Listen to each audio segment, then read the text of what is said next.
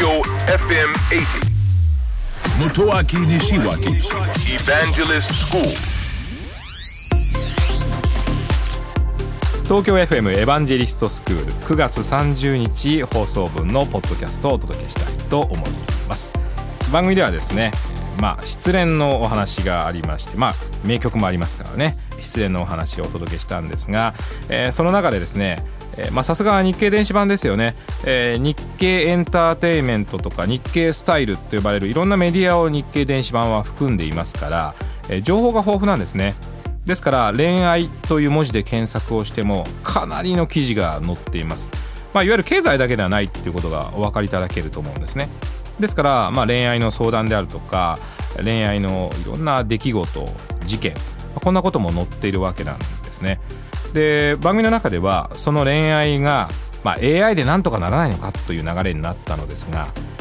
あの本当に AI というのは恋愛が得意なのか不得意なのか、まあ、議論上は今不得意だと言われてるんですね。でも、まあ、人間の能力に追いつけ追い越せというためには、まあ、恋愛もできなきゃいけないと思うんですがあの恋愛というのは非常に不確定要素が多いんですよね、えーつまりなぜ好きになったのかわからない。とかですねなぜ嫌いになったのかわからないとかまあその衝動だったり突発的だったりするものもありますし事故もあるわけですよね。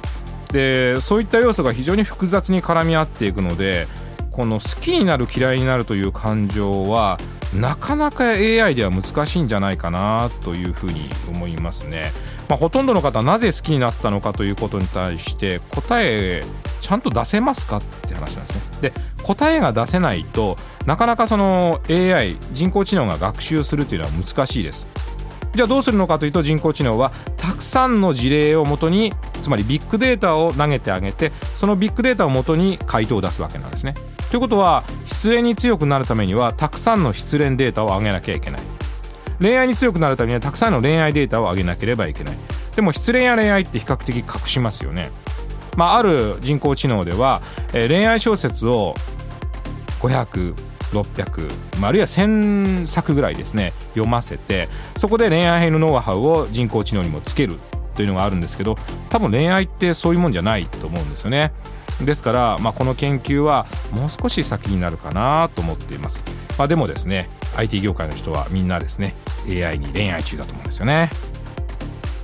東京 FM エヴァンジェリストスクールは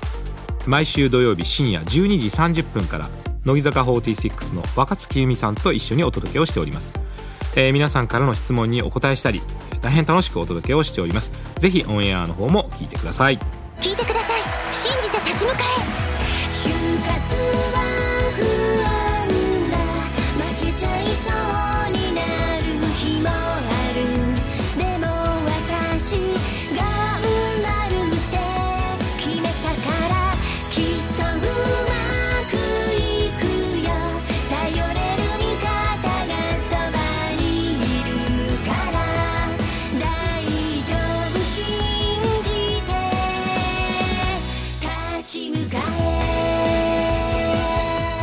就活で使える情報はきっとあなたの自信になる。日本経済新聞電子版。